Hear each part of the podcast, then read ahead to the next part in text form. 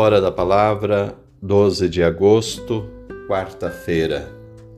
Primeira leitura do profeta Ezequiel, capítulo 9, versículos 1 a 7, 10, 18 a 22. O Evangelho de Mateus, capítulo 18, versículos 15 a 20. Saúde e paz. O convite da liturgia da palavra de hoje é para buscarmos formas de evitar que o mal aconteça, procurando soluções que ajudem a restaurar a paz e a harmonia. Somente assim seremos salvos, diz a primeira leitura.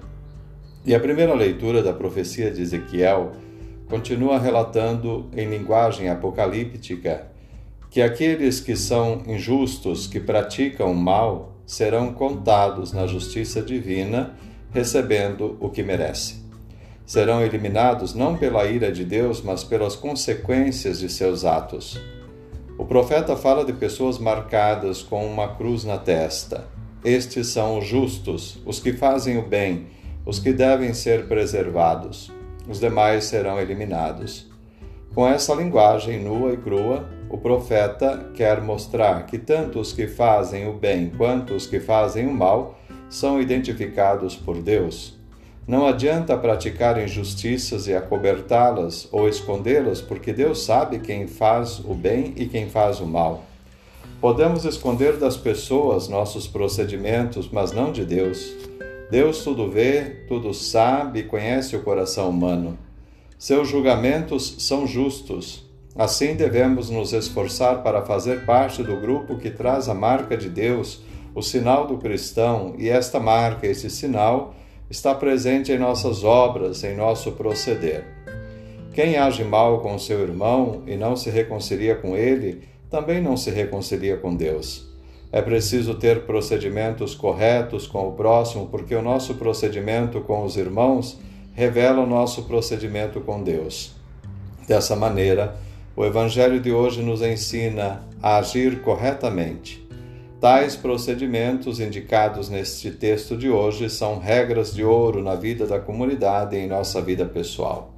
O Evangelho trata da missão dentro da comunidade, a missão de lidar com os pecados da comunidade e com os nossos próprios pecados o ensinamento do Evangelho de hoje é muito eficaz. Ele mostra como devemos proceder quando ocorre na comunidade algum desentendimento. É comum, quando há alguma desavença ou desentendimento na comunidade, brigar, discutir, se afastar da comunidade. Às vezes as pessoas não agem por maldade, mas por ignorância e fraqueza, e a falta de diálogo faz com que as coisas piorem. Diante disso, o que o Evangelho propõe é o diálogo. Quando há diálogo, é possível resolver a maioria dos problemas que surgem na comunidade. Assim sendo, quando o irmão pecar, diz o Evangelho, procure corrigi-lo, mas em particular, apenas quem ofendeu e a pessoa ofendida. Isso evita expor as pessoas. Quantos problemas seriam resolvidos se a pessoa ofendida fosse diretamente até aquela que a ofendeu e tivesse uma boa conversa a sós com ela? Todos ganhariam com isso e se evitariam tantos problemas, ganharíamos o irmão. É o primeiro passo para solucionar uma dificuldade de relacionamento. Porém, se isso não funcionar, há outros procedimentos igualmente equilibrados e maduros, chamar mais duas ou três pessoas sérias, íntegras, para conversar sobre a situação, mas de uma cabeça, mais de uma cabeça pensando, poderá solucionar o impasse e a paz e o perdão voltarão a reinar na comunidade. Caso o impasse não se resolva com esse segundo passo, há uma terceira medida: comunicar à igreja. Comunicar à igreja equivale a levar o problema para uma assembleia da comunidade. Ali, com a comunidade reunida, a questão poderá ser solucionada. Mas se nem assim o problema for resolvido, então o melhor mesmo é fazer é ignorar o caso e levar a vida e a missão adiante. Tratar a pessoa como se ela fosse pagã significa não dar mais importância ao fato.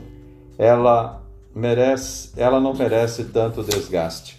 A comunidade é testemunha disso. Todos os esforços foram feitos e o caso deve ser dado por encerrado. Assim, se soluciona o problema não fomentando mais as desavenças. São conselhos missionários importantes para a vida de comunidade, para a vida cristã. Que as orientações da primeira leitura sirvam para iluminar nosso proceder e sermos pessoas marcadas com o sinal de Deus, e que os conselhos evangélicos nos façam mais compassivos com os limites de nossos irmãos e assim eles serão também mais compassivos com nossas falhas e limites. Deus te abençoe, um ótimo dia. Em nome do Pai, do Filho e do Espírito Santo. Amém.